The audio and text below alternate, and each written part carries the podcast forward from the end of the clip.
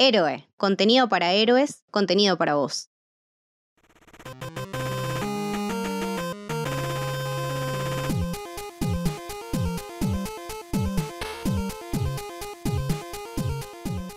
Bienvenidos y bienvenidas a Maravillosa Jugada. Estoy con Gonza, ¿Cómo están? estoy con Jess, Hola, ¿qué tal? mi nombre es Lucas y hoy vamos a hablar de... Ori and the Blind Forest. Y este episodio es muy especial porque tenemos nuestra primera invitada, eh, una persona que admiro mucho y que sabe muchísimo de videojuegos. Estoy hablando de Mechi Valle. Bienvenida, Mechi. Buenas, ¿cómo están chicos? ¿Todo bien? Todo bien, todo bien. Muy contento de poder hablar con vos de, de videojuegos y, y de este juego que es tan lindo. Primera invitada. Es verdad. Soy primera invitada, no, te juro no puedo creer, es- es un honor, es realmente un honor. El honor es nuestro. Exactamente. Bueno, como siempre vamos a hablar primero sin spoilers, por si alguno de ustedes eh, no lo jugó, vamos a estar analizando los diferentes aspectos del juego y después sí más tarde pasamos ya a- con spoilers, pero les vamos a avisar. Así que bueno, eh, este juego, el Ori and the Blind Forest, fue lanzado en 2015. eh, ¿no? Primero en, Windows y en Xbox, era como exclusivo de, Microsoft. Y hace poquito, en 2019, pasó a Nintendo Switch también. Finalmente, porque era un juego que para mí es especial para jugar en la Switch. De hecho, fue uno de los juegos que marcó como cierta apertura e hizo que empezaran los rumores de una alianza entre Xbox y, y Nintendo Switch el año pasado, así que pues estaba muy asociado obviamente a, a Xbox. Claro. Eh, y me gusta que el precio de este juego es bastante accesible. De hecho, de- desde el principio, desde que salió, fue, fue bastante accesible. Eh, eso, eso está bueno.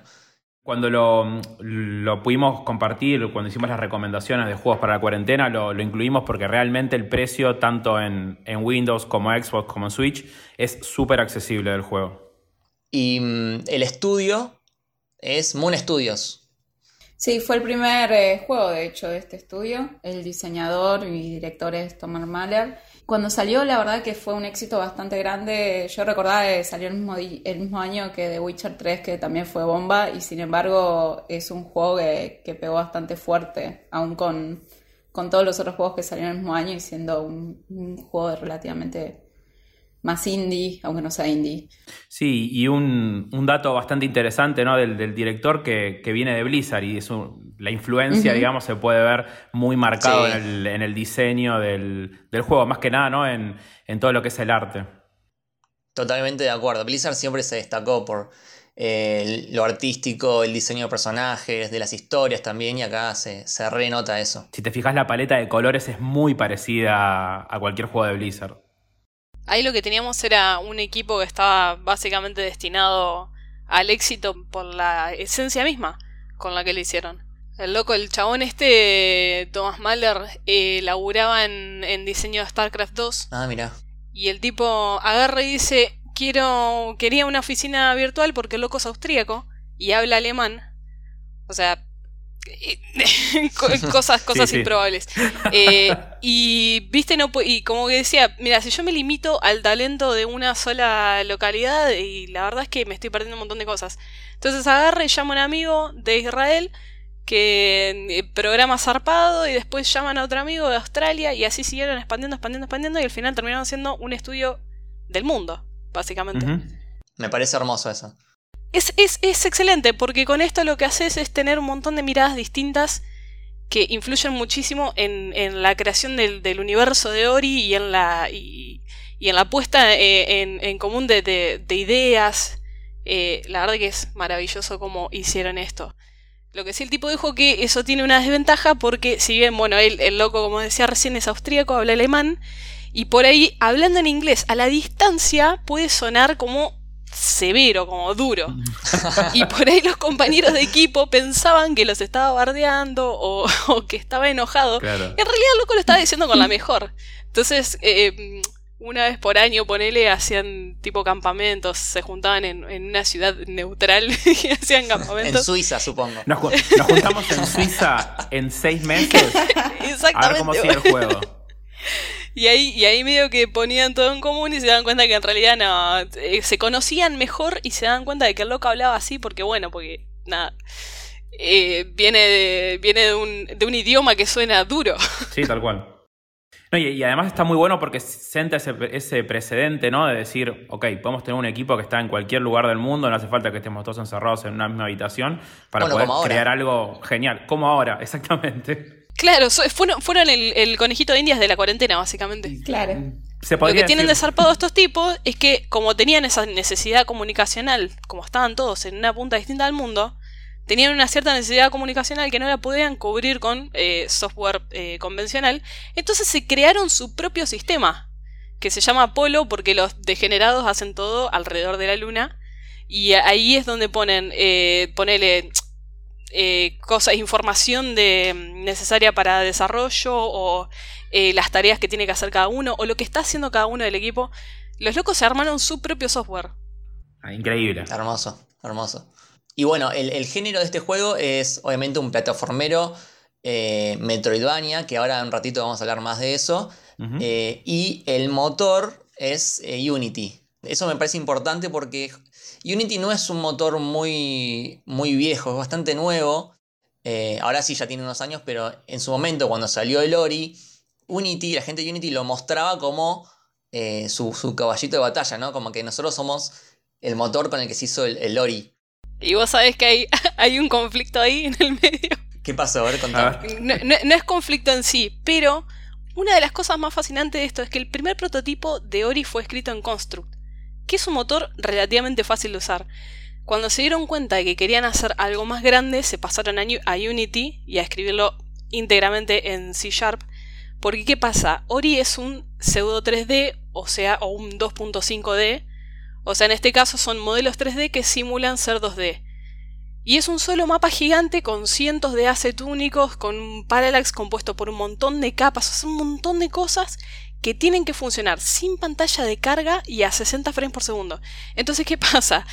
Construct no podía bancarse esto. Además de eso, los locos querían hacer que el mapa fuera pudiera ser controlado por los artistas para que puedan laburar mucho más cómodo. O sea, los locos eh, agarraron Unity, eh, se armaron sus propios frameworks para que los artistas puedan trabajar adentro del motor. Entonces muchas de las cinemáticas, muchas de las animaciones, muchas de las cosas que vemos están todas hechas adentro del motor. Pero lo, lo normal sería hacer una animación afuera, en, no sé, en un software tipo eh, After Effects y después importarlo al motor. Estos locos agarraron el motor y lo tunearon de alguna manera para poder hacer todo adentro del motor. Y es una cosa que a mí me vuela la cabeza. Súper ambicioso el proyecto. Totalmente, desde el- totalmente. Desde el origen. Los locos tenían poner, tienen un modelo, el modelo de, de Kuro tiene como 150 huesos y los controlaron adentro del motor mismo. Es una cosa que a mí me vuela la cabeza. Yo ese laburo no te lo puedo hacer.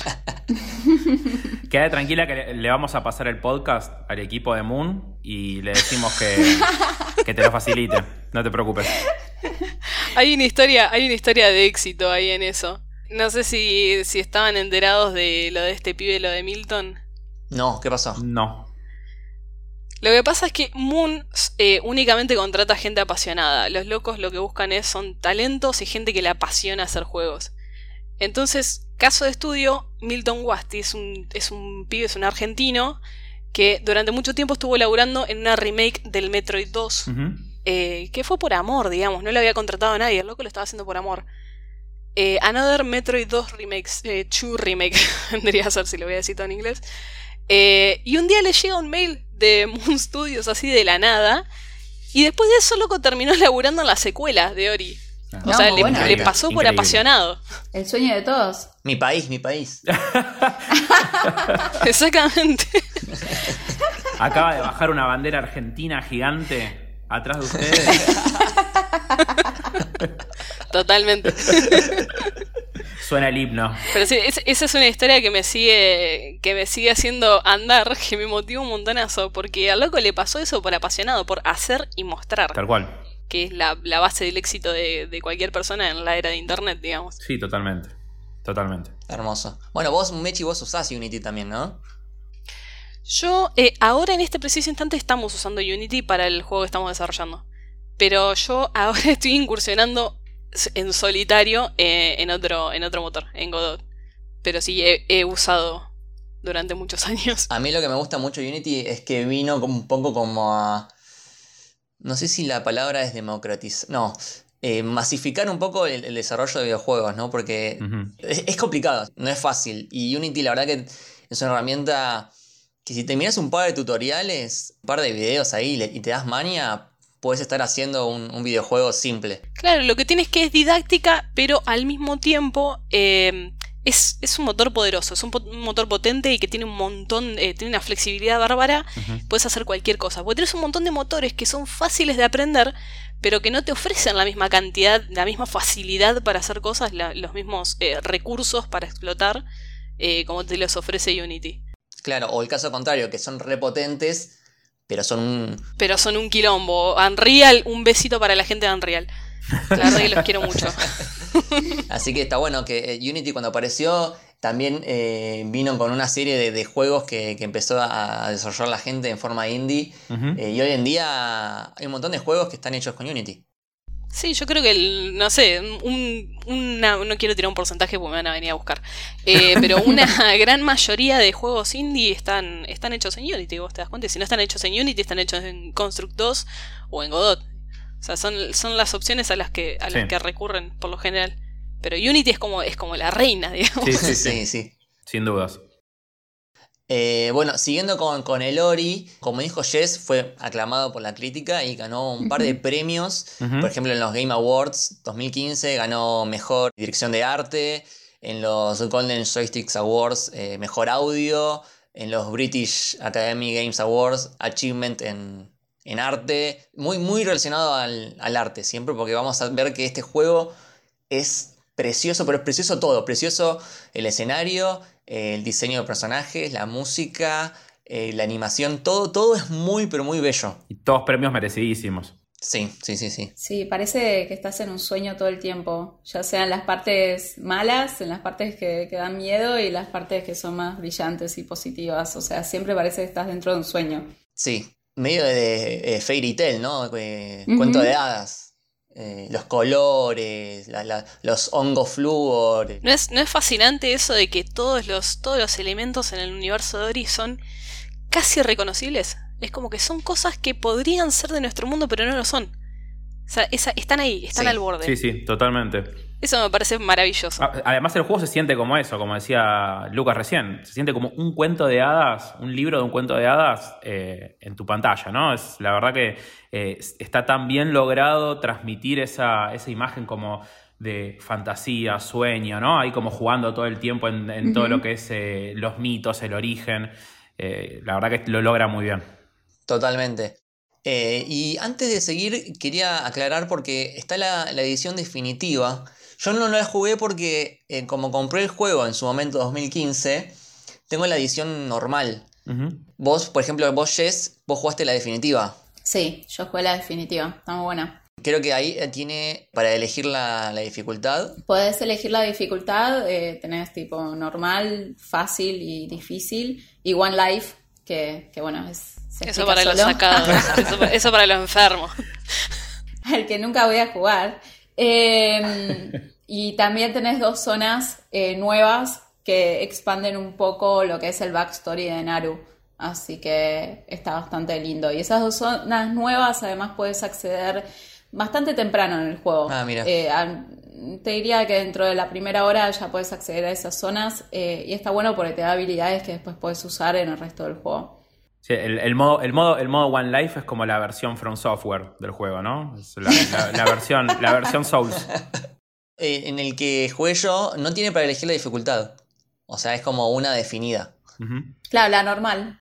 Claro, y tampoco tiene fast travel, digamos. Uh, a, a ¿cómo caminar. A caminar. Es que te- sí, tenés que atravesar el mapa caminando. Ay, me, co- me compadezco de vos y de, y, y de todo ese Igual no me gameplay. quejo porque el mapa es hermoso, así que Sí, no, sí. no tengo Sí. problema. No, no, obviamente, hermoso, pero te Sí. toma el doble de Sí, tiempo sí, llegar de un lugar al otro. Y podemos pasar a, a hablar del, del gameplay, que está bueno, muy influenciado por eh, lo que es Metroid, eh, lo que es también el Rayman, y el género en, en sí es Metroidvania, y acá me gustaría detenernos unos minutos para hablar de eh, el género Metroidvania. Sí, me parece excelente, es un gran género y por ahí la gente no lo conoce o, o no lo ubica de una. Así que dale nomás. Tienes mi bendición. Bueno, el, el, subgénero, digamos, Metroidvania, seguramente lo han escuchado y si no, bueno, lo, lo están escuchando por primera vez, pero se, les aseguro que conocen algún juego ya eh, del estilo. Viene de la fusión de dos, de dos palabras, ¿no? Que es Metroid y Castlevania, que son dos juegos, dos juegos muy, muy importantes, muy conocidos en la historia. Y bueno, sienta, digamos, ciertas características de lo que tendría estos juegos, las características que han tenido estos juegos en su desarrollo, que sientan como un precedente para un subgénero dentro de los que son los juegos plataformeros, ¿sí?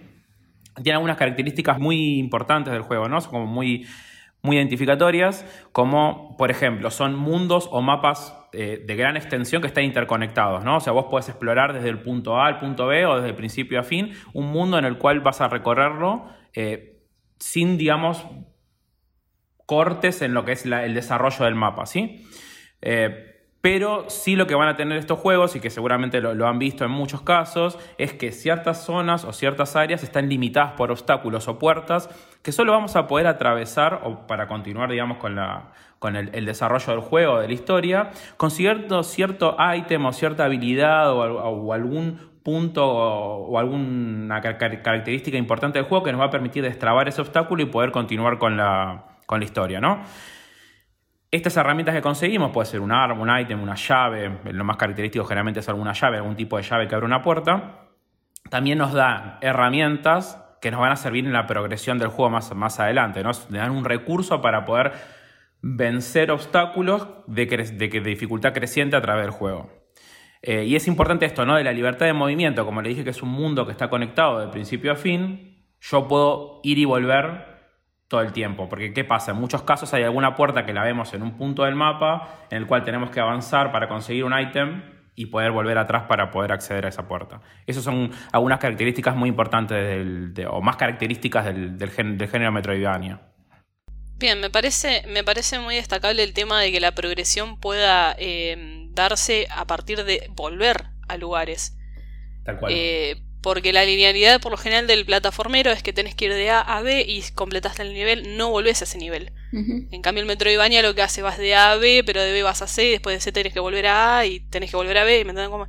Vas haciendo, eh, vas volviendo sobre tus pasos para hacer algo más. Y eso quizás le da una ilusión mayor de control al jugador, que es una cosa sí. fantástica. Que es una cosa que el plataformero común no la tiene. Plataformero común te propone una, una línea y vos a la línea la tenés que seguir. El Metroidvania te propone una línea, pero vos la podés seguir de uh -huh. distintas maneras. Uh -huh. Exactamente. Es muy común, me pasó mucho en, en, el Ori, que venía, venía jugando y capaz que veía un objeto, un ítem flotando, no sé, en el aire, y decía, uh, quiero agarrarlo. Y no podía, no podía, no podía. y decía, bueno, claramente eh, es porque no, no tengo la habilidad para, para conseguirlo. Y capaz que jugás 10 minutos más y conseguís esa habilidad, entonces volvés para atrás porque te acordás que había un ítem que no habías podido agarrar, volvés para atrás y, y, lo conseguís, ¿no? Exactamente. Otro, otro de las clásicas de los Metroidvania siempre es paso, veo una puerta y no la puedo abrir. ¿Y qué hay atrás de la puerta? Quiero saber qué hay atrás de la puerta. Entonces uno sigue avanzando en el juego y generalmente encuentra una llave o una habilidad que te permite volver, ¿no? Que te permite eso que mencionaba Mechi de progresar volviendo para atrás. Qué buena frase. Eh, también me gustaría destacar todo lo que es la física de este juego, que me parece que está súper bien pulida. Eh, los saltos, eh, la gravedad, digamos, yo lo sentí como muy... como que se siente bien, ¿no? Eh, este juego. Ahí tengo muchas ganas de hablarte de una, de una, de mi habilidad preferida, pero desde que el jugador adquiere la, la habilidad que se llama Bash. La amamos todos. sí. Es la mejor. Es la mejor. Por Dios, qué bien. Es como el gameplay se convierte en un sueño. Eh, por eso Ginso Tree es mi nivel preferido. Eh, es, es, para mí es la mecánica más fascinante que hay en mi vida. No solo sirve como mecánica de plataformero para llegar de A a B, sino que también es una mecánica de combate, porque se puede aplicar para infligir daño o redirigir un proyectil para infligir daño también. Y además de todo eso, es una mecánica de puzzle. O sea, redirigir proyectiles también puede abrir puertas. Entonces vos tenés tres usos en una sola mecánica. Y les quiero plantear que después hagan el ejercicio de recordar mecánicas que hagan esto, que tengan más de dos usos. Existen, obviamente, pero no son muy comunes. Eh, Vaya además es maravillosa por otros tres factores. Primero, que fuerza al jugador eh, a pensar en las consecuencias del Bash. Porque si vos querés lastimar a alguien, tenés que pensar que para donde redirigís el proyectil al lado opuesto se va a ir. O sea que la podés quedar con espinas tranquilamente. Tal cual. El segundo factor es que Bash es un medio ideal para mantenerse más tiempo en el aire, que como estamos tan acostumbrados a que la física nos ate al piso, Bash le da como una sensación de libertad mayor al jugador, que funciona también como una recompensa para haber llegado por haber llegado hasta ahí, digamos. Y tercero, la habilidad detiene el tiempo. Claro, a lo Matrix. Exactamente. Te permite pensar en eso de segundo en que se para el tiempo, decir qué vas a hacer y un poco planificar. Y te hace sentir épico eso. Sí, sí, tal cual. es hermoso. ¿A quién no le gusta el slow motion? Bueno, justamente ese nivel es el Shinzo Tree, es también te hace sentir muy, justamente te hace sentir que épico. refleja ese sentimiento de épico, o sea, estás pum pum pum para todos lados, está tan bien diseñado y cuando es el escape, la hora del escape, esa creo que es de las mejores secuencias que hay en todo el juego. Sí. La satisfacción. Eh, te hace sentir muy poderoso cuando terminas de cerrarlo de forma exitosa y con razón, o sea, pasás como un minuto pingui, pingui, pingui de un lado para el otro y realmente es todo un esfuerzo y un- una demostración de las habilidades que adquiriste hasta ese momento, que es bastante temprano en el juego, eh, cuando logras pasar esa parte de forma exitosa. Sí, aparte me gusta mucho que hay partes que son, por ejemplo, que el piso es todo espinas o el piso es todo lava, pero partes largas que no puedes caer. Entonces vas como haciendo bash entre los enemigos, pero siempre sin tocar el piso. Literalmente el piso está hecho de lava. O de espinas. Y eh, me, me parece, me parece hermoso eso. Todas las diferentes formas que tenés para estar un minuto entero sin tocar el piso. Totalmente. Para mí, Bash abre las puertas como al mejor momento de Ori. Lo trepar todo el árbol mientras el nivel del agua crece. Oh, Me- A mí no me gustan los, los Quick Time Events, me ponen súper nerviosa. Pero este, cuando llegas al final, es como ese momento totalmente satisfactorio. Y el movimiento a través de todo el árbol es, es orgánico, es totalmente fluido. Tenés que hacer como movimientos de gracia por todos lados. Y el nivel ese tiene la misma energía que un miniboss. Es, es, un, es un boss. es que es un Pero boss, estás sí, peleando contra un cual. personaje, sino que estás peleando contra un ecosistema. Es, hermoso. Está, planeado de una manera hermosa. Eh, vos, eh, cuando arrancás el árbol, desde que arrancás hasta que salís, el ritmo es constante y no, y no se ve arruinado por nada en ningún momento. Entonces, eh, vos tenés acá un planteo que el peligro es constante, no hay checkpoints. O sea, si te morís, volvés inmediatamente al principio. Pero ¿qué pasa? Acá es donde entra la música. La música está tan bien lupeada que nunca deja de sonar por más que perdiste. Entonces, esto es, eh, de alguna manera, no es volver al principio, sino es de alguna manera aceptar que los errores son parte del éxito. Entonces ahí es donde yo siento que el juego llega al pico. Para mí, en, en jugabilidad no se pone mejor. Lo único que hace es mantener el nivel. Pero para mí, Bash es, lo- es el pico del juego. Y, otro, y otro punto importante, ¿no? Ya que hablamos de esto de- del, peligro, ¿no? Y del sentimiento de progresión y que uno va, como va aprendiendo de sus errores y se siente de una manera bastante orgánica. Un punto muy importante de la mecánica del juego es que nosotros podemos, a diferencia de muchos juegos, no hay un checkpoint definido, sino que lo generamos nosotros. Con una habilidad de gastar ciertos puntos de energía, generamos el checkpoint para volver a un punto particular que hayamos decidido. Eso es totalmente innovador. Porque le da la libertad al, jugador de elegir dónde poner el checkpoint. Y no solo eso, sino que si vos no tenés energía para hacerlo, eh, no podés guardar. Tal cual. Por un lado, si vos te ahorrás energía y no, no guardás tan seguido, entonces a veces perdés y tenés que volver un montón para atrás. Entonces tenés que tratar de guardar seguido. Claro. Pero a la vez, si vos guardás seguido, te quedás sin energía.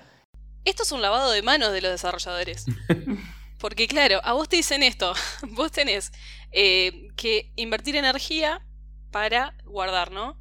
Entonces la culpa no es mía, yo, la culpa no es de mi juego, la culpa es tuya porque vos no guardaste. Es- me parece una lavada de manos impecable y es- funciona, es hermosa, Es que gestión de recursos. Gestión de recursos 100%. totalmente. Es como que te está diciendo, bueno, ya sos un nene grande, tenés que, tenés que administrar tus propios cargo. save points. Y eso es un poco forzar un, balance a menor escala entre riesgo y recompensa. Sí. eh, que es el principio fundamental del game design, digamos. O sea, disfrutamos de ser desafiados, pero el desafío, el, el exceso de, de dificultad se puede volver frustrante. Entonces los tipos se ahorran esa frustración, dicen, bueno, si te frustraste es porque vos no guardaste.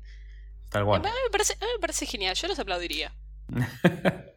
Em, y también tiene eh, un sistema de rama de puntos, ¿no? Como de, de habilidades, donde vos vas consiguiendo estos puntos y los puedes ir gastando para conseguir beneficios. Y le da como un sentido de, de rol, ¿no? Digamos. Sí, de RPG. Porque tenías una rama muy ofensiva, donde los disparos son más rápidos o, o sacan más vida. Y después tenés una rama más utilitaria que te da un, un tercer salto o te da eh, más defensa. Eh, y después tenés otra que está más enfocada a descubrir los secretos del mapa. Exploración, sí. Eh, yo me acuerdo que la primera vez que lo jugué fui de una por la rama ofensiva. Porque tipo siempre, siempre quilombero. Sí, sí. Vamos a explotar todo. siempre bardero, siempre bardero. Hay que hacer poco. Soy igual. Hago lo mismo. Y ahora, la segunda vez que lo jugué, fui toda con la, con la utilitaria. Y de hecho me gustó más la utilitaria porque te da el triple salto, te da un par de, de, de boludeces que te economizan los recursos. Y son dos formas de jugarlo distintas. Sí, o sea, la build que elijas eh, te va a cambiar por completo la experiencia y eso también me parece fascinante. Si bien meterle tantos elementos a un juego puede llegar a ser confuso para el jugador, también te abre las puertas a que vos puedas jugarlo a tu manera y nada, me parece precioso. Es como le, le dieron toda, le dieron todos los abrazos al jugador. Sí, totalmente. Eh, y lo que me pasó a mí es que sentí mucha libertad, como que sentí que desde el principio del juego te dan como buenos recursos, el doble salto uh -huh. o el hecho de, de, poder trepar las paredes, muy, muy temprano en el juego. Sí.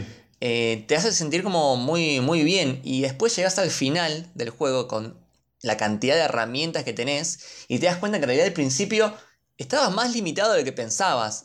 A lo que voy es que el juego en ningún momento te hace sentir que, que estás limitado. Siempre tenés una herramienta que sabes que te, te, va a servir para avanzar. Sí, tal cual. Eso también, el, el set de habilidades que te dan, también es, es un, un, ejercicio cognitivo constante. Es una cosa que te, te, ejercita desde la memoria motriz hasta, hasta lo espacial y es fantástico porque vos terminás ahí cuando te dan el tiempo, te dan la habilidad, te dan el tiempo para que la perfecciones, ¿no? Para que la desarrolles, para que la aprendas bien. Y cuando llegas al final te das cuenta de que ahora puedes hacer un montón de cosas sin mirar el teclado y es como te sentís también ahí, te sentís épico. Memoria muscular al 100%. La verdad que me saco el sombrero a, a, los de Game Design porque el juego me pareció muy divertido, muy desafiante. O sea, sí, sí un un poquito en algunos momentos. Nunca me, me enojé mucho, digamos. Está muy bien, muy bien pulido todo lo que es el game design. Uh -huh. Y mm, las partes donde es pura habilidad y partes donde son más de puzzle, ¿no? De, de, pensar. Tipo, bueno, pongo la piedra acá para que caiga y después, qué sé yo. Eh, y momentos donde, donde, se une todo eso. Donde la habilidad es el puzzle mismo. Claro, claro. Donde tenés que saber cómo combinar las habilidades. Estás en el aire y tenés que, no sé, resolver un puzzle o tenés que aplicar inteligencia en el medio de un momento de acción. Y eso me parece fantástico. Es genial, es genial. Sí, un poco también es como volviendo a lo de Metroidvania que, que charlábamos antes. Eh, siempre sentís que tenés las herramientas para progresar. O sea, hay, hay, momentos obviamente que tienen, requieren un poco más de complejidad o pensar un poco la estrategia que, que vas a llevar en el, en el nivel, pero eh, las herramientas las tenés. Desde el principio ya sentís que tenés un, un, un buen set de herramientas para poder eh, progresar en el juego y si no las vas consiguiendo rápidamente. Claro. Pero bueno, cerrando ya la parte de, de gameplay, podemos pasar a, a, lo que es el arte, que me parece muy importante en, en, lo que es este juego, y podemos dividirlo en diferentes aristas, ¿no? Uh -huh. eh, por ejemplo, para mí, una cosa muy destacable es el escenario, el diseño del escenario, la iluminación, eh, lo, las texturas, me parece brillante, me parece algo totalmente hermoso. Sí, yo creo que la elección, digamos, del, del, del arte y los colores, la iluminación también, si tuviera que describirlo en, en no sé, en, en, consumos pop que, que pueden haber en la, eh, hoy por hoy, es para mí es una película de Jim Henson se junta con una película de Miyazaki y tienen la paleta de colores de Blizzard. No sé, es como esa para mí la manera, la manera de, la manera la de describirlo hermosa. visualmente. Especialmente el arte creo que está muy fuertemente inspirado en, en los trabajos de Ghibli. Eh, es muy fácil, creo que es eh, lo que más salta a la vista, eh, inclusive en la relación también con la naturaleza y cómo trata eh, los diferentes elementos de la naturaleza, ¿no? O sea, como la filosofía atrás, el tema más de medio ambiente, energía, es muy Ghibli. es muy fácil hacer como, como esa, esa relación. Hay un nivel, de hecho, que se llama Valle del Viento, Valley of the Wind, y que es muy náusica, ¿no? Eh, que también es Valle del Viento. Sin ir muy lejos, eh, lo que hace Ghibli por lo general es te hace siluetas, te hace formas simples para hacer fondos complejos. Y acá lo que tenés es un personaje que es básicamente una silueta, que está ligeramente. Eh, tiene ligeras sombras. El resto de los personajes también son todos, son todos siluetas negras o blancas. Y los fondos ahí pueden liberarse y ser coloridos y ser de todas formas y con millones de detalles, porque lo que tenés adelante es una silueta y sabes que no se te va a mezclar. Y eso es algo que Ghibli hace. Que creo que los, los tipos cuando, cuando empezaron a diseñarlo lo pensaron de esa manera, si no me equivoco, en una entrevista sí. lo habían dicho. De hecho, el diseño de Ori en sí del personaje me parece eh, brillante. Eh, es tan chiquito, es tan minúsculo, aparte de que es adorable y lo quiero tener en mi casa. Quiero un Ori, claro. quiero un Ori. Claro. de Una quiero un mascotita. Ori. Agarra un conejo y lo pinta de blanco. Va, no sé, ¿qué, qué, se- qué sería un conejo? ¿Un, un zorro? No sé, Un no sé, ¿qué, qué sería? no sé. Un Stitch. Es eso que te dije, son, son, son elementos que casi, casi, casi podrían ser del mundo, pero no lo son. Es- Está ahí en el borde. Sí, sí, es como una figura humanoide, pero a la vez no lo es. Es- puede ser como una especie de. Sí, un, un Stitch, como dijiste vos. Creo que es la mejor manera de, describirlo. Pero más lindo. Y le Sí. pusieron la colita, el primer, el primer diseño no tenía la colita, le pusieron la colita únicamente para saber para qué dirección estaba apuntando Ah, el personaje. qué tierno. Son, son detalles, pero... Estos son esos detallitos que vos decís, no, no podés estar en todas. Claro. Calmate un Claro. toque. Ah, Bueno, pero justamente es mini, o sea, es muy, muy, muy chiquitito. Y cuando lo comparás en relación a los fondos o a los enemigos, eh, te das cuenta de lo pequeñísimo que es. Es una luz en medio de un fondo gigantesco. Y creo que eso, eh, por un lado, podría hacerte sentir como jugador un poco, no sé, em, abrumado en esa inmensidad. Pero al contrario, a mí me despertó como ese sentido de descubrimiento, aventura, estoy en un mundo realmente que no conozco y que quiero explorar. Ay, qué hermoso. Lindo análisis, perdón. Me emocioné. Eh, y también los colores, ¿no? El uso de los colores. Porque todo lo que es eh, de Ori viene más de lo azul, ¿no? Eh, y el azul es un color que. Hay un texto que se llama eh, Game Theory, el uso de los colores en la estrategia, algo así. eh, que bueno, que toca todo este tema y, y el azul siempre se usa un poco para lo bueno, ¿no? Para la paz, la calma. Y fíjate que los enemigos en este juego van por los violetas o los rojos. Claro. Sí. Incluso, por ejemplo, para el color del agua, eh, al principio es, el agua está como medio violeta, medio envenenada, y después, cuando se pone bien, cambia de color azul. Sí. Entonces, eh, eh, los colores también, también juegan en eso. Em, y bueno, otro, otra arista que me gustaría destacar es el tema de la música. Uf. Uf.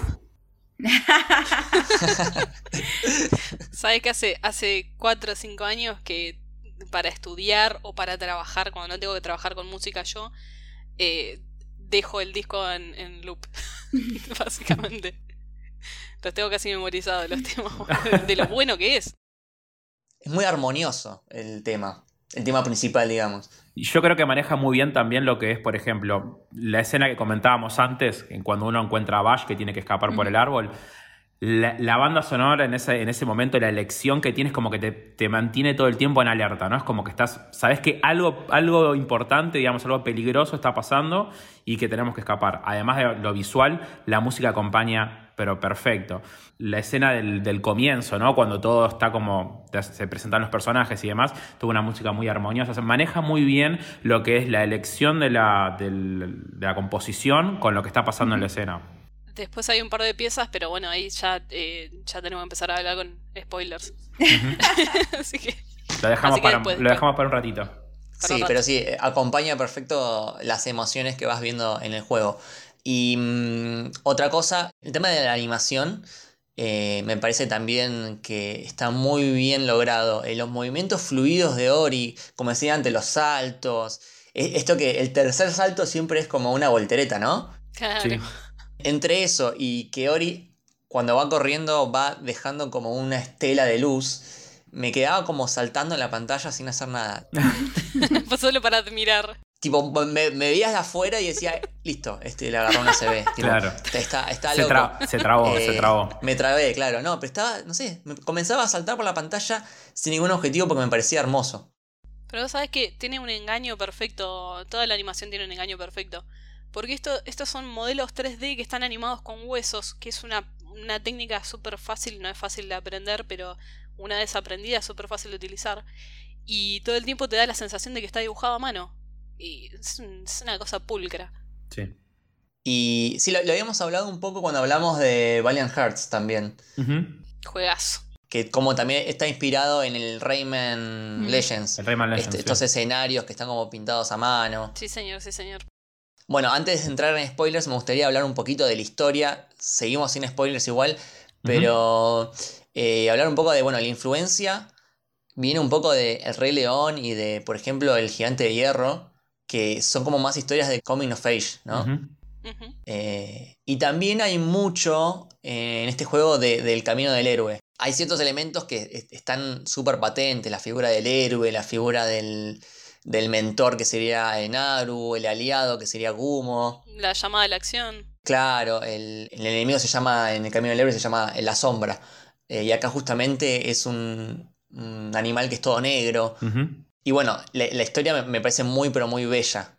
La virtud no viene solo de lo visual y, y de la música, sino que también en la historia. Está muy bien contada. Totalmente. Sí, más allá de la obvia estética del juego, ¿no? Es, como decíamos antes, parece un cuento de hadas. Pero ¿sabes qué me pasa con eso?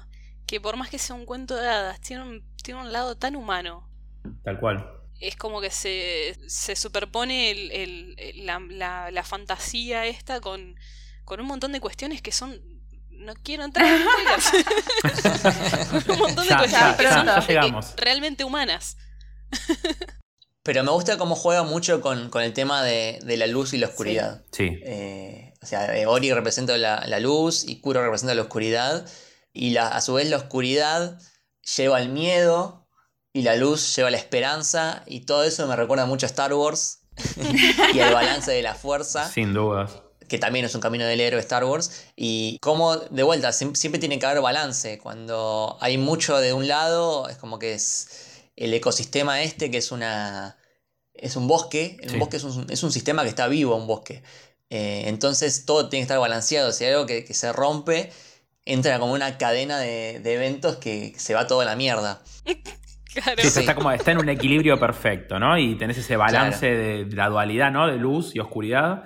Y, bueno, ahora vamos a hablar un poquito más, ¿no? Pero los elementos que conforman la esencia de- de- del bosque, ¿no? Un dato es que Kuro en japonés significa negro. Y Ori en hebreo significa luz. Y ya necesito hablar con spoilers, por favor. Ya tenemos que entrar, sí. Nos estamos muriendo todos acá. Sí, sí, sí, arrancamos sí. la parte con spoilers entonces. Están avisados. Y si hablamos con spoilers, sí o sí tengo que empezar por, por el principio de la historia. Que comienza todo lindo, todo bello. Con esta historia de, de Ori y Naru que eh, lo apapacha y se hace su madre. Sí. Pero después te rompen el corazón. Tipo, empezás el juego y a los dos minutos estás Ya llorando, está llorando. desconsoladamente. Pero no pasaron ni 10 minutos que puse el juego Claro. y ya estoy así. ¿Qué me espera después? Sufrimiento y amor. Sí, sí, sí. Hay, hay un detalle que, bueno, en esta cuevita que es la casa de Ori, eh, hay como un dibujo que está Ori con Naru, como agarrado de la mano. Y cuando muere Naru, el dibujo de Naru, la silueta está como borroneada, está como que se deshizo. Sí. Eh, esos dibujos son una referencia también a los nativos americanos que tienen mucha relación con el tema de la naturaleza, en especial con la tribu que se llama Ojibwa. Eh, y no solo las siluetas y los dibujos en las paredes, sino también, por ejemplo, arriba de Ori hay un atrapasueños, Sí. eh, que es algo que viene de, de esa, de esa tribu, los Ojibwa.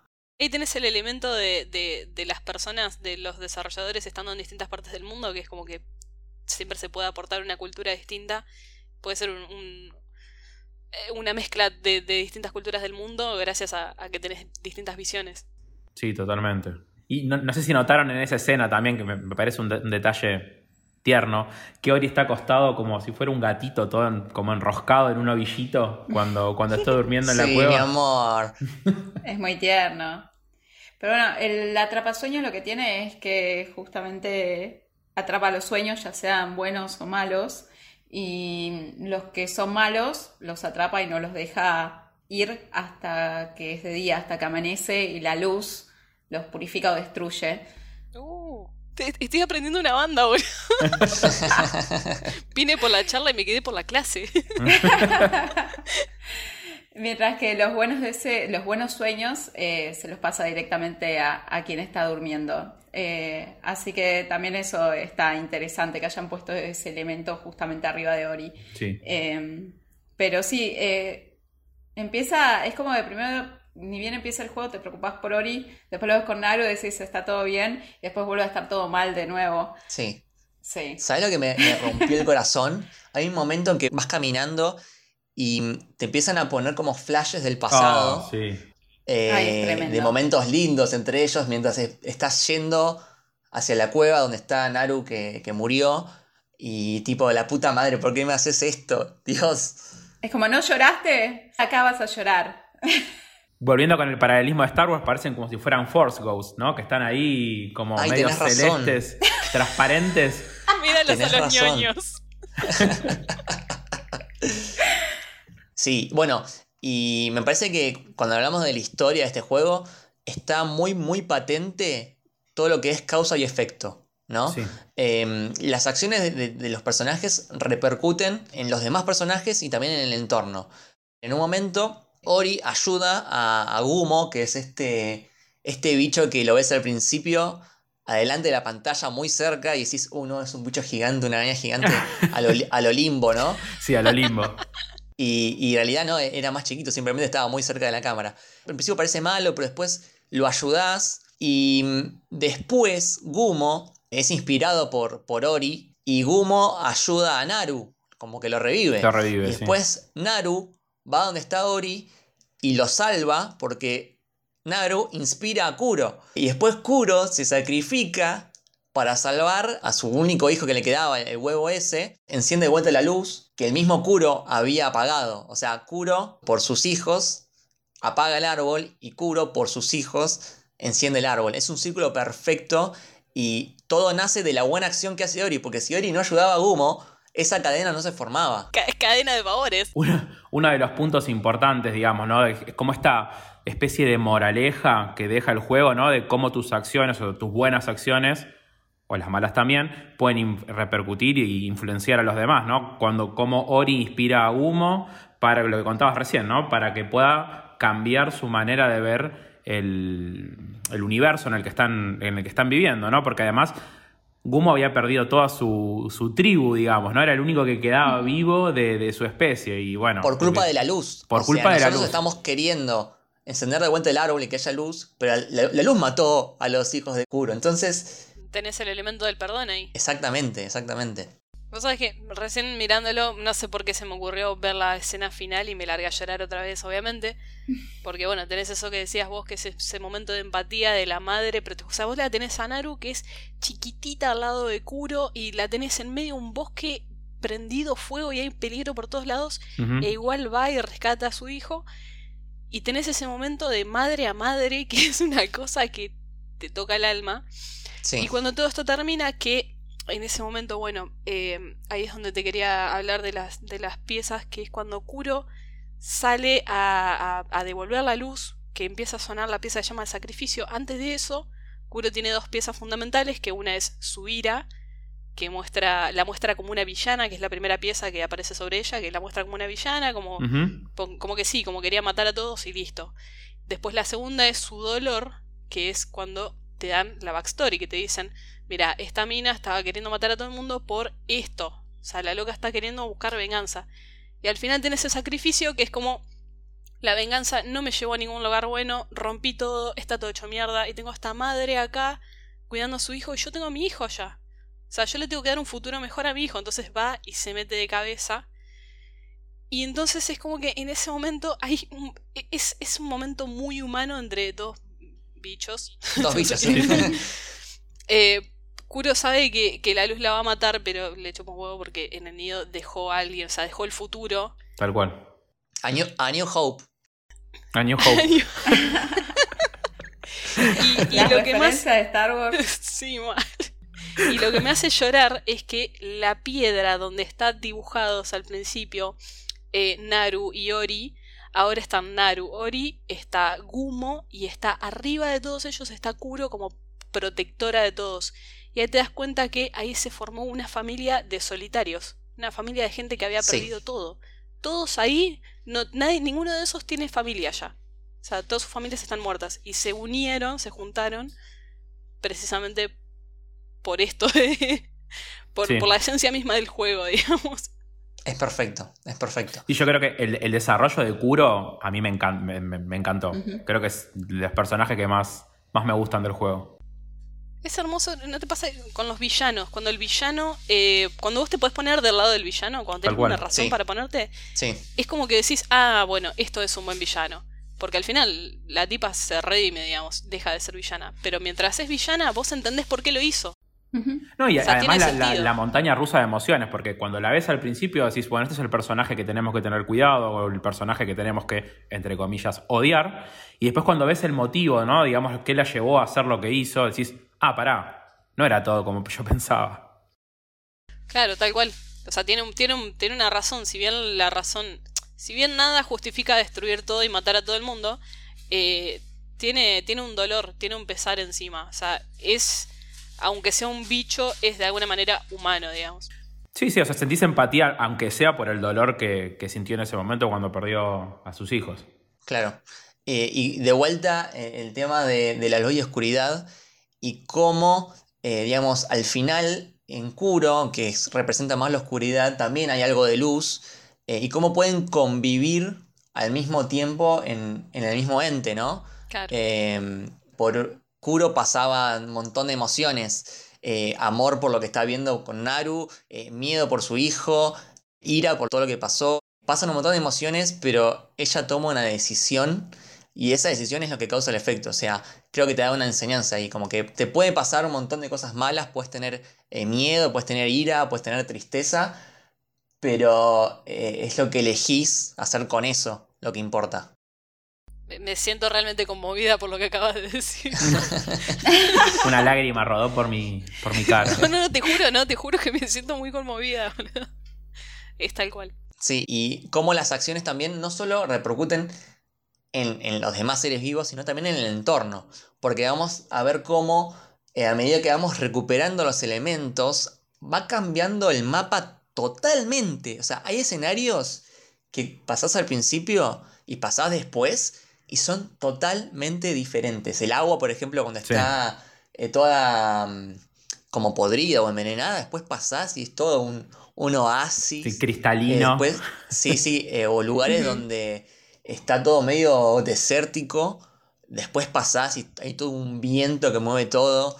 Eh, es, como, como las acciones de uno van cambiando también el entorno.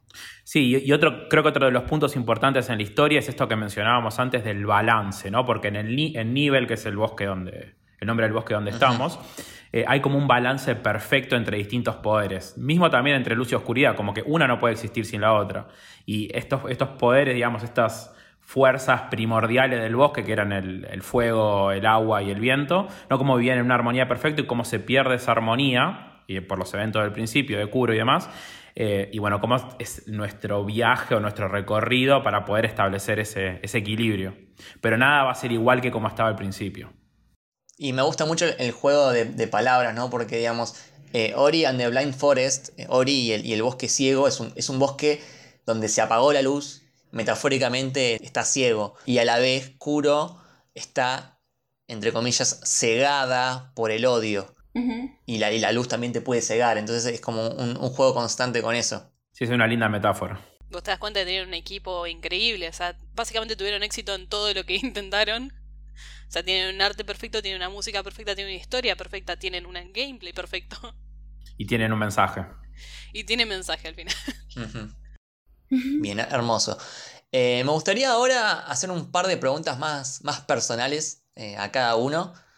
Por ejemplo, eh, el nivel favorito o la sección favorita de, de cada uno. Empiezo yo porque ya la dije. eh, pero mi nivel favorito fue Shinzo Tree. Me parece que está brillantemente diseñado. Ese, el de los portales, ¿no? Sí, lo sufrí, pero me pareció increíble, eh, especialmente eso, el diseño, porque si digo estéticamente me gustó mucho eh, la parte de Misty Woods, eh, pero porque a mí me gustan las cosas así medias oscuras y bla. Pero eh, eh, a nivel diseño, o sea, eh, muy pocas veces a mí al menos me pasa de, de, de tomarme unos minutos para decir, che, esto está muy bien diseñado, o sea, me estoy muriendo un millón de veces, pero esto es, esto es brillante. Y, y me pasó con el nivel de Shinzo Tree.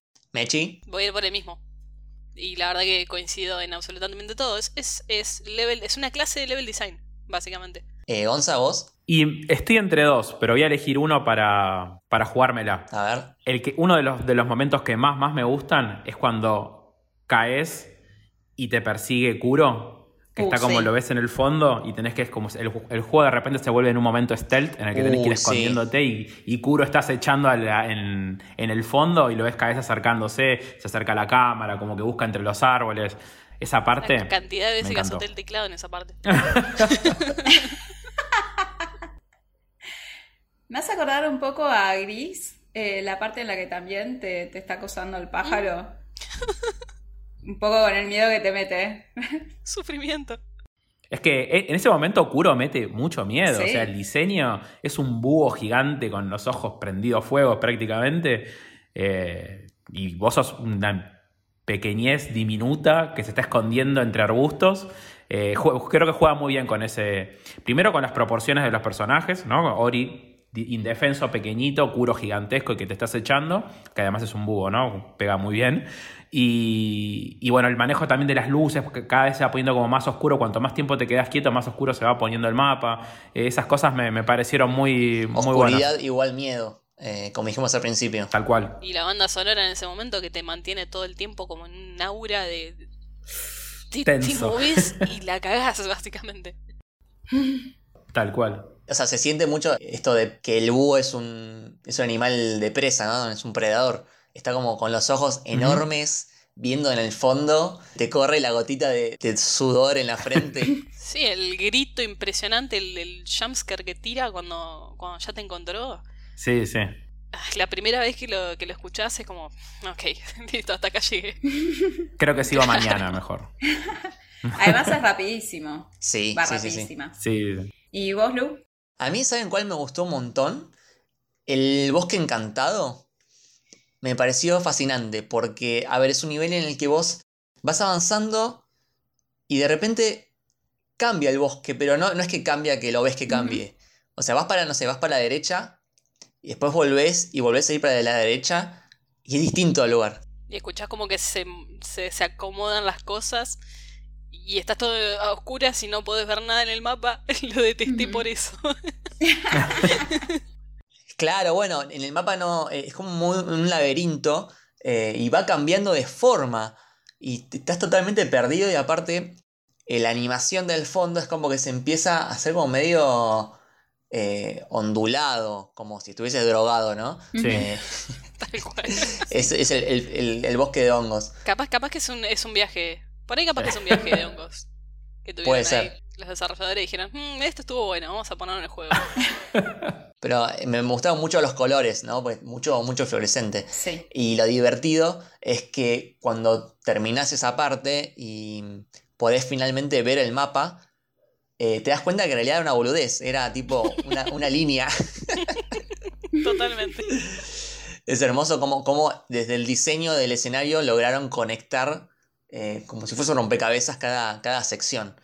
Eh, me gustó muchísimo eso. Y quiero mencionar otra más, eh, que también el, el- el game design me gustó mucho, que es en la cuba de hielo, donde tenés como un, un ítem que te permite caminar por las paredes Uh, zarpado. Sí. y sí. mm, medio que te afecta la gravedad, ¿no? Porque es como que... Es como magnético, ¿viste? Como que te atrae a las paredes. Y saltás, y sa- pero saltás horizontal.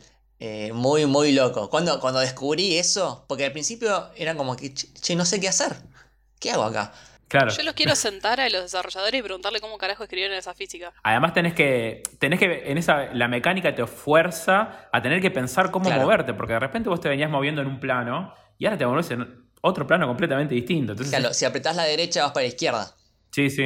Está buenísimo eso. Eh, y el nivel de viento también me gustó mucho.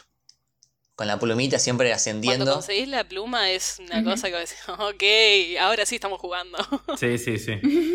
Tal cual.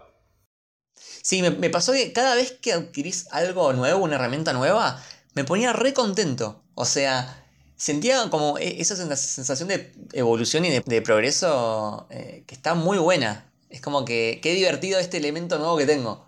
Es que sabes que la vas a usar. O sea, todo lo que te- el juego te da, toda herramienta nueva que te está dando, sabes que la vas a tener que usar. Y está bueno, está bueno experimentar con una nueva mecánica y con una nueva herramienta. También por el otro lado es una cagada porque ahora sabes que tenés que combinar todas y tenés que ingeniarte nuevas maneras de combinarlas. Siempre hay dos caras de la moneda. Exactamente. Pero eso es lo maravilloso, digamos. Sí, sí, bueno, de hecho en el final, donde te persigue el fuego y Kuro, tenés que usar todo. Claro. Usás todas las habilidades. Ah, me gustaría hablar un poco de la secuela. Eh, Mechi, vos lo jugaste, ¿no? Contanos Mechi la secuela, porque acá todavía no la jugamos. Todavía no la jugaron, yo todavía no la terminé. Eh, la tengo, me debe faltar un pequeño porcentaje para terminarla. Pero lo que voy jugando hasta ahora me parece que agarra todo lo del primer juego y dice, esto se puede mejorar, lo mejora y tiene éxito. Así que podría llegar a ser una secuela perfecta y podría llegar a ser inclusive mejor que la primera. O sea, tenés un montón de mecanismos de, de- combate nuevos, tenés una espada, tenés un arco y flecha. Eh, es un montón de cosas que, que bueno, sí, también eh, tenés que aprender a combinar de nuevo un montón de movimientos, pero al mismo tiempo, si bien sabes que es una secuela de un juego, se siente como un juego totalmente nuevo y la historia a donde nos me estaría llevando en este momento es interesantísimo porque amplía muchísimo lo que conocimos de las familias de estos personajes en el primer juego. Eh, no voy a, no voy a mm, decir nada muy contundente porque la verdad que es un juego que vale la pena jugarlo, pero yo creo que esta podría ser como la secuela definitiva Bien. de juegos. Wow. Me lo vendiste súper bien, quiero, quiero bajarlo Te la ya. jugaste, te la Sí. jugaste toda. No, porque además, además tenés este pers- ten- bueno, el personaje nuevo que está en el, está en el trailer, que es, es la superviviente, es la hija de, de, de Kuro, que fue la única que se salvó. Y tenés fragmentos, tenés partes donde la puedes. Lo que me pasó a mí con el primer juego es que vos tenés dos instancias donde podés controlar a Naru. La primera está al principio, la última está bien al final, que es nada más que caminar. Y lo que me pasó Sí. es que me dio la ilusión de que yo podía cambiar entre estos dos personajes y no sucedió. Lo que sucede con la secuela es que vas a tener como más oportunidades de jugar con los dos personajes que tienen dos, bueno, dos sets de mecánicas distintas. Y realmente es fascinante porque ahora no solamente tenés que aprender las mecánicas de uno, sino que tenés que aprender las mecánicas del otro y de los dos combinados. Es un quilombo, pero es un quilombo hermoso. Sí, está, está muy bueno eso de, de tener la posibilidad de cambiar, debe ser algo muy, muy interesante. Así que. Ya ahora terminado de grabar y me lo compro, ¿eh? Y me lo compro, sí. Sí, Ya saqué la tarjeta. bien. Sí, y, y para. El juego salió hace muy poquito. Para contar, el juego salió el 10 de marzo de este año, hace muy, muy poquito. Así que. Prácticamente un lanzamiento nuevo. Exactamente. Igual el juego original salió el 11 de marzo, así que si este salió el 10, o sea, no sé si lo hicieron a propósito. No, mira, los dos lanzaron el mismo día con diferencia de 5 años. Me gusta cuando Sí, hacen para esas mí que cosas. lo tenían repensado. Sí, lo Tenían todo- pensado, todo supuesto. Y si, controlado. no, y si no, elijo creer. Sí, totalmente. Lo que tiene también de destacable no tiene nada que ver con la secuela, tiene que ver con el equipo en sí, que me pareció maravilloso cuando me senté a escucharlos. Cuando termino de jugar un juego me gusta escuchar si está disponible charlas de los desarrolladores, charlas de los animadores, porque la verdad que es buenísimo, aprendes una banda y aplicas una banda después en tu propio trabajo. Y es que el fundador, este chabón Tomás, el Tomasito, eh, lo que decía era que quería un equipo horizontal, que fue lo que logró. Quería un equipo no que haya jefes, sino que bueno, hay líderes de, de- de cada disciplina, pero quería que sea como una banda, porque cuando Loco estaba laburando para StarCraft, lo que le pasaba es que tenía un montón de ideas y se las iba a pichear al líder del equipo de, de diseño. Y cuando le decía a los compañeros, che, le piché esta idea al líder del equipo, le decían, no, chabón, ¿qué hace? O sea, no, no, no podés, o sea, sos un peón. Claro. Y el loco dice, cuando yo tenga mi empresa, lo que voy a hacer es que todos van a poder opinar. Y termina contratando al chabón que modeló el, el modelo 3D de Artas para las cinemáticas de Warcraft. ¡Ah! Y Mirá. el loco, el loco, el eh, Tomás, Tomasito este, era fanático, era admirador del chabón que hizo el modelo de Artas. Y de repente el loco estaba laburando para él, ¿me entendés? Entonces, el tipo dice, yo no puedo limitar el, este calibre de talento. Eh, entonces el tipo dice, bueno, acá pichean todos, todos tiran ideas. Y es una empresa, es un equipo horizontal. O sea, el loco nunca se refiere a la empresa como empresa, se refiere como, o como equipo. Equipo, claro. Claro, siempre, todo siempre Sí. es horizontal. Me parece, el chabón encima vos lo escuchás hablar y es súper humilde. Y vos decís, loco, hiciste, hiciste un hitazo. Créetela un poco, dale. Déjame la fácil. Aparte juego de lanzamiento, o sea, el lanzamiento del estudio y fue Claro, un o sea, ya la, la pegaste de entrada, hermano, créetela un poco. y no, y el chabón es, es una persona hermosa, o sea, Pero bueno, este, este Moon Studios creo que hay que seguirlo de cerca. Porque está dando cosas muy, pero Sí. muy lindas. Y más para cerrar este, este episodio, como siempre, nos gustaría tirar un poco de, de recomendaciones, ¿sí? De plataformeros o metroidvanias. Y por ejemplo, me gustaría recomendar el Cuphead, eh, desde el lado del plataformero, que es muy divertido y que vas a morir un montón, pero la vas a pasar muy bien. Ese sí, que pa- ese sí que parece que es de From Software. no sé cómo una cosa lleva a la otra. Es re divertido, te vas a morir un montón. ¿Cómo? Pero tiene también eh, un, un arte, si bien el arte es muy diferente al de, Ujú. al de Ori, porque el Cuphead va más por los dibujitos de los eh, tipos de Disney. em, Del Disney viejo, del. de Disney viejo, claro. De Disney viejo. Sí. eh, que en realidad es re bizarro porque tenés eh, jefes super falopa, tipo... No sé, lo, lo tienen que jugar porque es muy bueno. Sí. tiene mucha, mucha influencia en el arte, el gameplay es, es muy divertido eh, y tiene como las dos variables que están en el Ori, que son simplemente el nivel normal, ir comprando habilidades o beneficios que te sirven para, para hacer las cosas más fácil. Y también tiene los niveles estos donde va avanzando la cámara todo el tiempo y no puedes parar. El Endless Runner. Endless Runner, claro, perfecto. Así que esa, esa es una de las recomendaciones. Otro puede ser el Hollow Knight, que también es muy lindo. Es más, estoy seguro que está inspirado en el Ori, estoy segurísimo. Sí. Eh, es como un bicho, es todo de temática bichos. Sí, de temática bicho, sí. Los jefes son, son bichos. Es Metroidvania, o sea, es un mapa enorme, pero lo vas desbloqueando con ciertas habilidades que vas adquiriendo. Y también es, es difícil, difícil. Ese es un juego para tener con mucha paciencia, porque es un juego difícil. El Hollow Knight es un juego. A mí me costó es mucho. muy difícil. Eh, y el último por mi parte que quiero recomendar es el Guacamele, que también es un Metroidvania donde vas adquiriendo habilidades y es con temática eh, mexicana. Y el arte es muy pero muy lindo, medio vectorial. Es un juego muy divertido el Guacamele. A mí yo lo, lo disfruté muchísimo cuando lo jugué. Y tiene el componente que podés jugar a dos. Así que eso está, está bueno. También. No sé si alguno más de ustedes quiere recomendar alguno más. ¿Yo me puedo meter ahí? Sí, obvio. Por supuesto.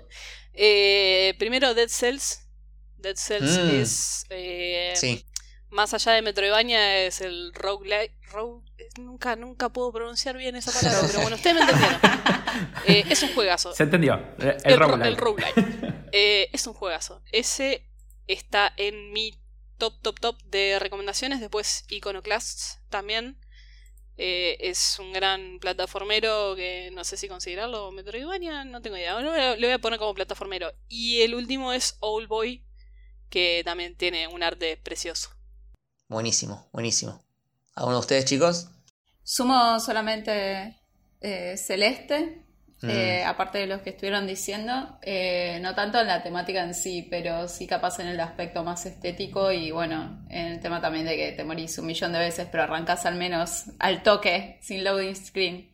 Yo creo que para el que le guste el género Metroidvania y los juegos retro hay un catálogo infinito. Pero creo que los dos, los dos más importantes, que son los que le dan el nombre, que es el Metroid de, de la NES, y el Castlevania Symphony of the Night, que creo que es uno de los juegos que más jugué cuando era chico.